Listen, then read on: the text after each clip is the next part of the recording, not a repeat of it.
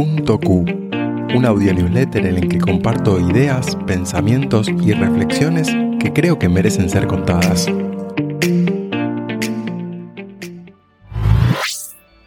Hábitos atómicos. Hace más de una década solía escribir un blog sobre buenos hábitos, aunque curiosamente no lo pude mantener al hábito de continuar escribiéndolo.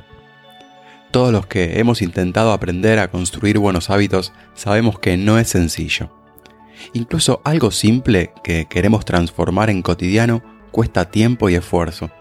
Y sin embargo, hay muchas cosas que tenemos como hábito establecido que ni siquiera sabemos cómo llegaron hasta ahí. En Hábitos Atómicos, James Clear explora eso, profundizando en la construcción de hábitos desde lo más simple.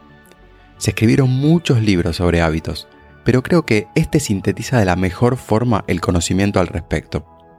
El secreto es empezar por la unidad más pequeña, de ahí lo de atómicos. Si les da curiosidad, pueden encontrar un resumen animado en Visual Ananda. Pedir más, pedir menos.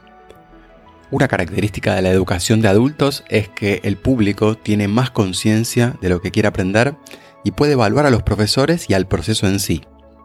En lo personal, cuando tomo un curso espero material abundante, mucho contenido, tiempo de explicaciones suficiente y todo de una forma lo más eficiente y curada. Sin embargo, desde hace varios años el pedido más común que veo entre estudiantes es que les den menos, menos textos, menos horas de clase, menos información. Paradójicamente, esperan obtener un nivel mayor de aprendizaje consumiendo menos considerando que solo podemos absorber información de manera lineal, pareciera una encrucijada difícil de resolver. Afortunadamente, aprendí a no tomarme a título personal ese tipo de quejas, pero no dejo de preguntarme cuál sería el punto justo para la mayoría, si acaso existiera uno. Cartas al futuro. Hay un experimento mental que nos invita a viajar en el tiempo a darle un consejo a nuestro yo del pasado, para evitarle malas decisiones o ayudarlo a superar alguna crisis. La mayoría de las personas coinciden en que solo se dirían que todo va a estar bien. A veces, cuando estamos sufriendo mucho, solo necesitamos eso. Y al parecer, la gente coincide en que no alteraría demasiado el destino. Hay otro ejercicio interesante que los invito a hacer, que es mandarse un email al futuro.